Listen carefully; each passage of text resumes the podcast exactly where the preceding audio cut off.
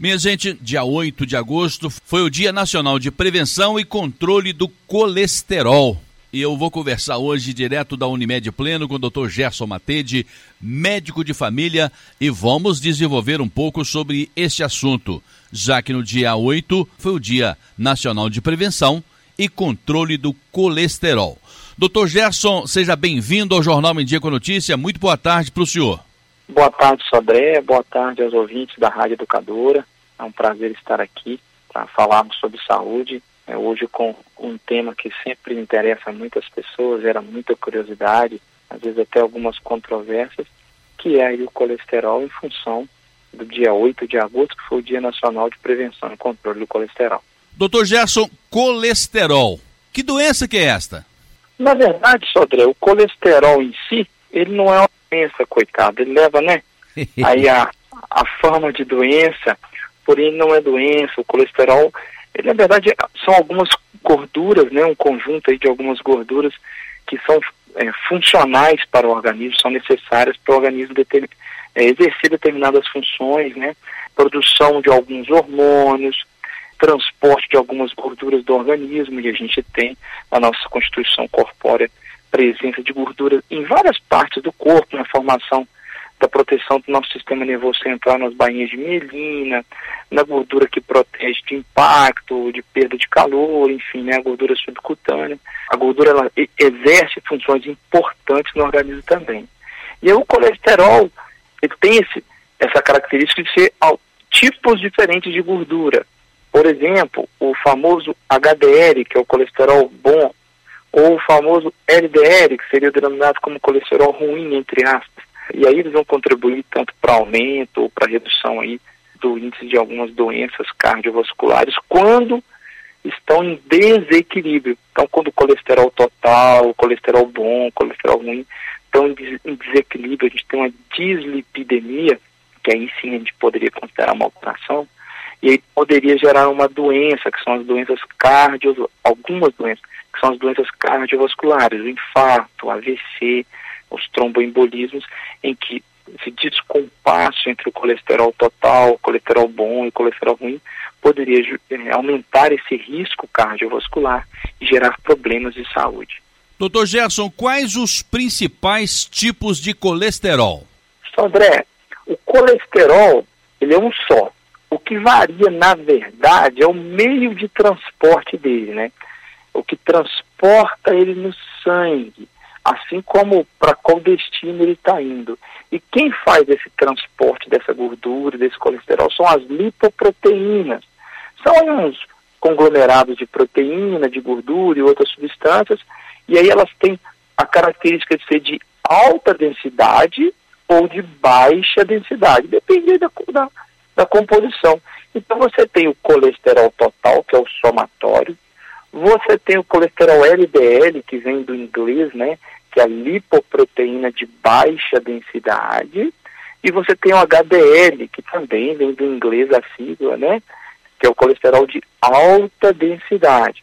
O LDL, ele está contido aí nas chamadas lipoproteínas de baixa densidade, ele leva muito colesterol para as nossas células. Então, então, em excesso, ele pode depositar esse colesterol na parede das artérias, que transportam sangue e formar aí placas de gordura, aumentando, sim, o risco de entupimento. E aí o risco de infarto, de derrame, de AVC, de tromboembolismo, né?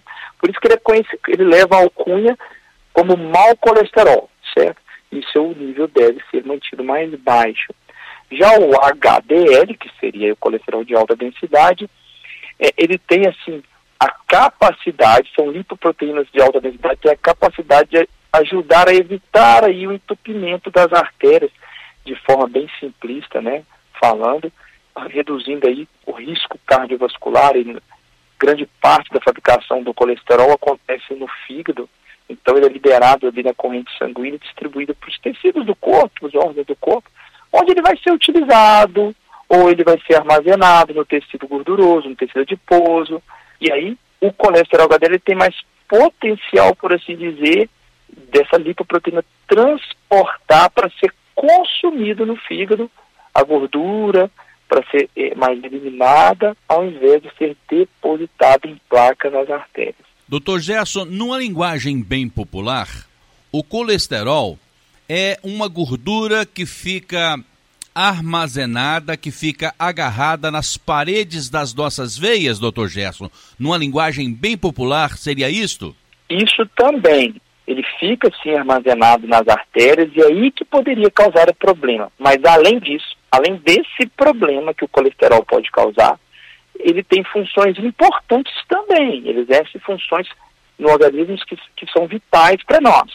Porém, além de exercer as funções vitais, de formar alguns tecidos, de participar na produção de hormônios importantes para o corpo, infelizmente também tem o potencial de depositar assim na parede das artérias, formando placa de gordura, como você colocou muito bem, Sodré.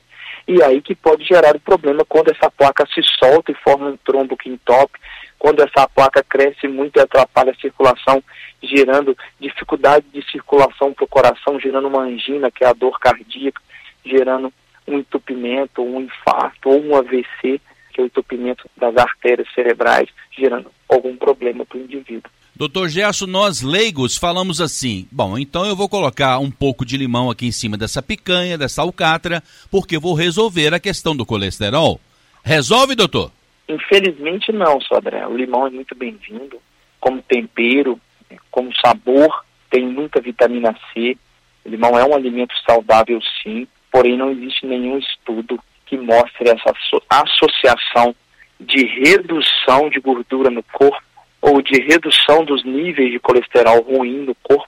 E mais importante do que isso, o resultado final que a gente quer reduzir. Não teve comprovação de que o limão reduz AVC, infarto. Porque quando eu falo em reduzir gordura ou colesterol, Sodré, é importante que os ouvintes tenham esse conceito em mente. O colesterol, ele é um dos fatores de risco cardiovascular é um dos componentes que participa aí quando você vai fazer o cálculo de risco cardiovascular de um indivíduo. Como ele é um componente só, ele não é o único que tem importância. Então, todo outro contexto de outras coisas terão importância. E o limão não representou uma redução de mortalidade ou de risco global do indivíduo de ter eventos cardiovasculares. Lembrando que os eventos cardiovasculares, como a gente já falou em vários programas, é a principal causa, né, de morte do ser humano são as doenças cardiovasculares. Eu tenho a impressão que o senhor já respondeu essa questão aqui há poucos minutos. Colesterol sempre é prejudicial à saúde, doutor? Nem sempre, né, Sodré? Ele tem essas funções vitais no organismo e vai ser prejudicial quando ele ocorre um, um desequilíbrio. Então, alguns estudos apontam, né, muitos estudos apontam, que quando você tem uma redução do colesterol bom, que é o HDL, e um aumento do colesterol ruim, que é o LDL, existe também o, VLDL, que é o de muito baixa densidade, ou quando você tem aumento dos triglicerídeos, né, que são outras gorduras no, no sangue, outros trans, que são transportados no sangue, quando você tem aumento desses componentes ruins, você tem um aumento do risco cardiovascular, o risco de mortalidade.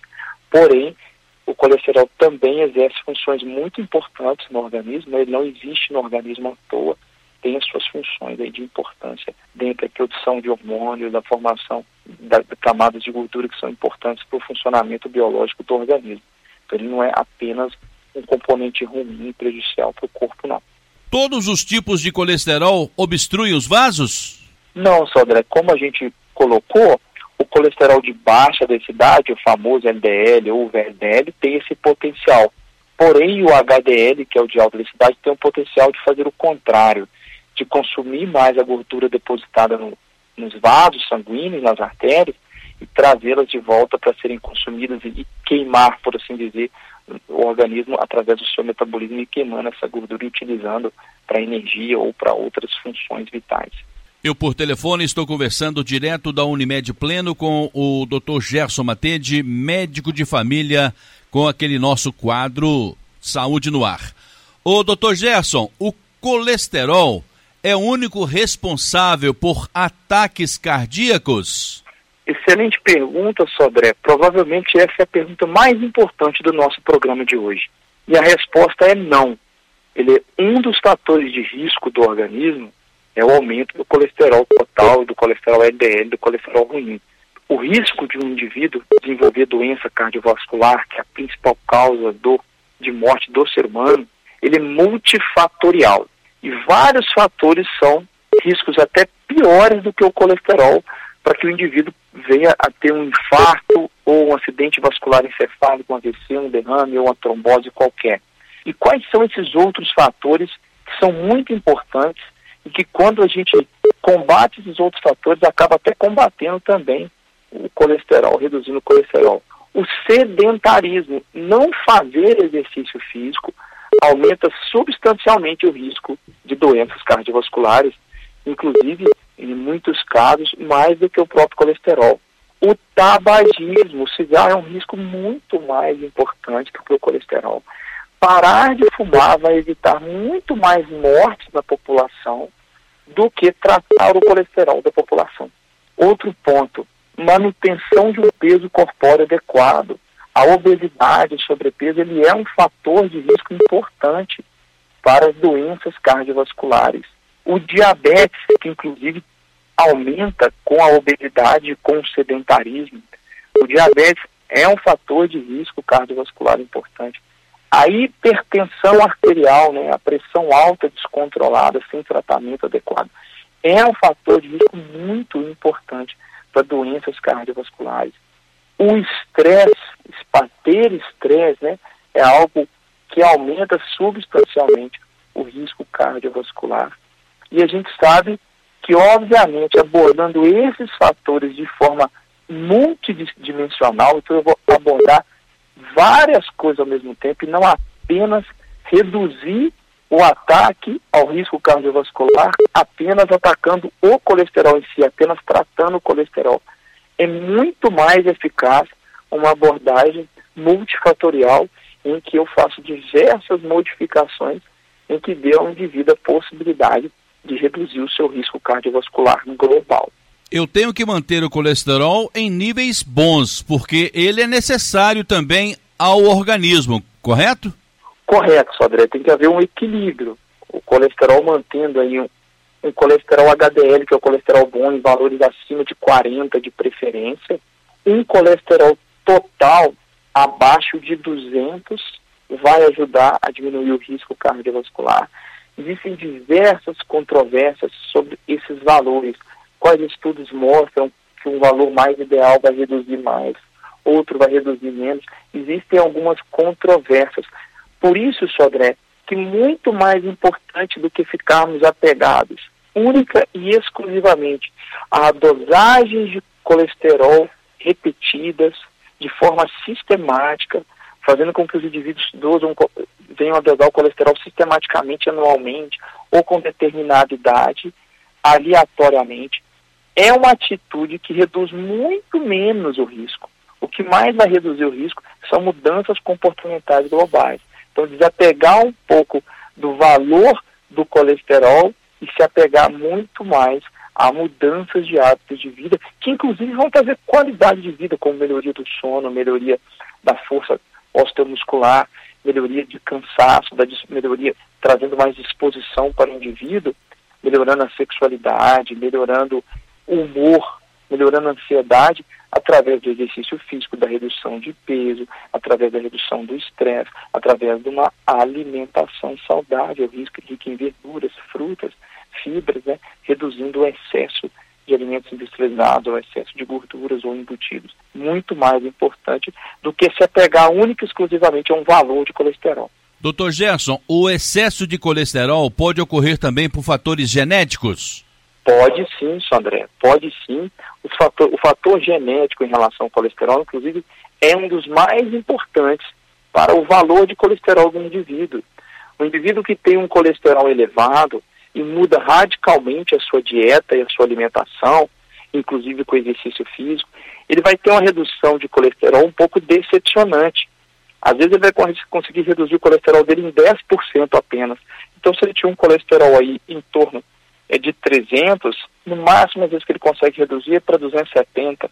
Alguns conseguem 15% a 20% de redução. Tem casos individuais. Às vezes 30%, mas no máximo, o limite é, ele é baixo. É tênue essa diferença que se dá no colesterol em si às vezes com mudanças alimentares. Porém, apesar de não reduzir tanto o colesterol, exercício físico, alimentação saudável, reduziu o que a gente realmente quer, que são as doenças cardiovasculares e a mortalidade. Então, muito mais do que me apegar a minha mudança de vida, ela não tem que ser para que eu fique feliz com a baixa do meu colesterol, com o resultado de um exame. Senão, o médico está tratando muito mais o exame e a sua própria angústia do que doenças em si do que trazendo prevenção para o indivíduo. Então, o indivíduo e o médico têm que chegar num consenso de mudanças de hábito que estão reduzindo a mortalidade, independente de estar reduzindo de forma substancial ou não o valor do colesterol dosado no exame. Porque os estudos são claros em mostrar que mudanças de vida são muito mais impactantes na redução de mortalidade do que reduzir exclusivamente o colesterol, por exemplo, com uma medicação. Doutor Gerson, Pessoas magras podem ter colesterol alto? Podem sim, em função da, do que nós falamos na sua última pergunta, dos fatores genéticos. Algumas pessoas geneticamente têm um colesterol muito elevado, seja por uma hipercolesterolemia familiar, seja por outras alterações genéticas específicas, que não cabe aqui a gente ficar citando todas, mas a pessoa pode sim ter um aumento de colesterol, é, independente da idade, né, da criança ao idoso, em relação a um fator genético. É claro que com o passar do tempo, da idade, aumenta sim o nível de colesterol no sangue em algumas pessoas, há uma tendência a aumento no decorrer da vida. A partir de quantos anos que eu devo me preocupar com essa questão do colesterol? Mais uma vez, André, mais importante do que preocupar com colesterol isoladamente, você deve se preocupar com o seu risco cardiovascular global, não só com o seu nível de colesterol. Se você vai dosá-lo na infância, se você vai dosá-lo na adolescência, ou se vai seguir, por exemplo, um guideline do USPS Task Force, que é a Força Tarefa Americana de Rastreio, que orienta que a gente dose nas pessoas o colesterol, nos homens, a partir dos 35, 40, nas mulheres a partir dos 40, 45, a não ser que essa pessoa já tenha outro fator de risco, porque os riscos são multifatoriais. Então, para o indivíduo que já é hipertenso aos 22 anos de idade, ou diabético aos 22 anos de idade, nós vamos dosar o colesterol dele mais cedo, porque ele já tem outros fatores de risco. Eu tenho que reduzir os fatores globais. Então, para um indivíduo muito obeso, eu vou dosar mais cedo, porque ele já tem obesidade como fator de risco, eu tenho que procurar diminuir os outros. Por isso, Sodré, que abordagens individuais de consultório muitas vezes têm um impacto muito menor na saúde da população do que uma abordagem coletiva sobre a população. Então, quando tem uma orientação global para que a população reduza o consumo de determinado alimento que faz mal, pare de fumar, quando você. Por que, que a gente conseguiu diminuir muito mais as doenças cardiovasculares da população do que o câncer, por exemplo? Por quê? Porque nós conseguimos, por exemplo, reduzir drasticamente o tabagismo na população. As medidas de proibição, as medidas restritivas ao tabaco, as imagens nas carteiras de cigarro impactantes, o somatório dessas, dessas mudanças através de leis fizeram que as pessoas diminuíssem o tabagismo, que está entre os principais fatores de risco de morte por doença cardiovascular. Então a gente conseguiu reduzir muito a mortalidade por isso. Então, muito mais importante do que eu me apegar à dosagem periódica do colesterol é mudanças comportamentais, de preferência populacionais, vão reduzir muito mais a mortalidade do que exclusivamente eu ficar preso e apegado a dosagens seriadas de colesterol no, no indivíduo isoladamente. Então a gente tem que pensar muito mais em mudanças comportamentais gerais. Então, quem detectou aí problemas de colesterol excessivo não precisa se desesperar. Começou o tratamento, pode ficar tranquilo. Nenhuma doença é aconselhável se desesperar. Um colesterol elevado, um diagnóstico de um colesterol elevado no sangue, o que ele tem que trazer para o indivíduo é uma mudança comportamental. Um colesterol isoladamente elevado no indivíduo jovem, sem obesidade, no indivíduo magro, como você citou, no indivíduo que não é hipertenso, que não é diabético, no indivíduo que se alimenta bem e que pratica exercício físico, esse aumento de colesterol isoladamente vai representar um risco para ele de doença cardiovascular ínfimo, pífio, muito pouco importante. Um indivíduo que tem 70 anos de idade, que é obeso, diabético, sedentário e tem o seu colesterol normal, o seu risco cardiovascular é elevadíssimo, não em função do colesterol, mas sim em função do sedentarismo, da obesidade, da própria idade, claro, né, com o passar da idade nosso risco vai aumentando. Um indivíduo que tem o, o, o, diabetes ou que tem uma hipertensão descontrolada, o seu risco cardiovascular é muito elevado. Ou, por exemplo, um indivíduo que já infartou e tem um colesterol normal, se ele já infartou, ele tem um risco elevado, ele já teve o evento. Então o risco dele ter o evento de novo é maior do que outras pessoas que nunca tiveram, independente do valor de colesterol dele. Inclusive, esse indivíduo vai receber medicação que abaixaria o colesterol, mesmo ele tendo colesterol normal, porque essa medicação mostrou redução de risco para quem já infartou, independente do valor do colesterol. Aquela pessoa vai receber ali a simvastatina, a rosuvastatina ou, ou, ou uma outra medicação específica, além de, de outros medicamentos, claro, mas eu estou falando isoladamente do colesterol, para que ele previna o risco cardiovascular, Sodré. Então, ter um diagnóstico isolado de colesterol elevado não pode de forma alguma levar a pessoa ao desespero ou à preocupação. O que tem que fazê-la preocupar são os hábitos de vida dela. Então, uma pessoa que tem um colesterol normal também, o contrário é verdadeiro. Ela dosou o seu colesterol e ele está normal, porém aquela pessoa tem obesidade, é sedentária, tem um estresse elevado, uma alimentação ruim, ou uma pressão arterial muito elevada, ou um diabetes, essa pessoa está sob risco muito maior do que ter um colesterol elevado comparado com a outra pessoa que não tem nenhum outro fator de risco e tem apenas o colesterol. Já sei, o Dr. Gerson vai recomendar exercícios físicos de acordo com a orientação de um profissional, exames periódicos, não deixar de ir ao médico e também manter-se uma alimentação saudável. É isso, doutor? Doutor Gerson é muito repetitivo, né, Sodré? e é isso mesmo.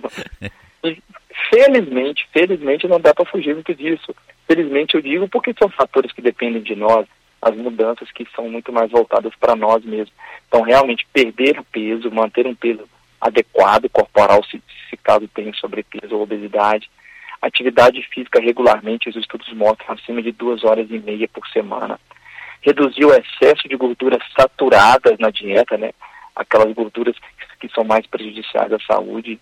Fazer, sim, né? Avaliação periódica da saúde em relação a, a, esses fatores de risco, incluindo o colesterol, incluindo a medida da pressão, incluindo a medida da glicose, reduzir o estresse, melhorar o sono, né, cuidar da espiritualidade, que a gente sempre bate nisso, para que isso reduza o estresse, para que isso reduza outras, outras coisas que causam prejuízo, isso vai melhorar muito a saúde do, do indivíduo. E, obviamente, naqueles que vão ter indicação precisa de usar o medicamento para baixar o colesterol, seja inibidores da absorção de colesterol, as estatinas famosas, derivados do ácido é, fíbrico, qualquer um que seja, niacina, enfim, qualquer um dos medicamentos específicos para colesterol, que esse indivíduo busque e faça esse tratamento de forma bem indicada, mas sempre lembrando, né?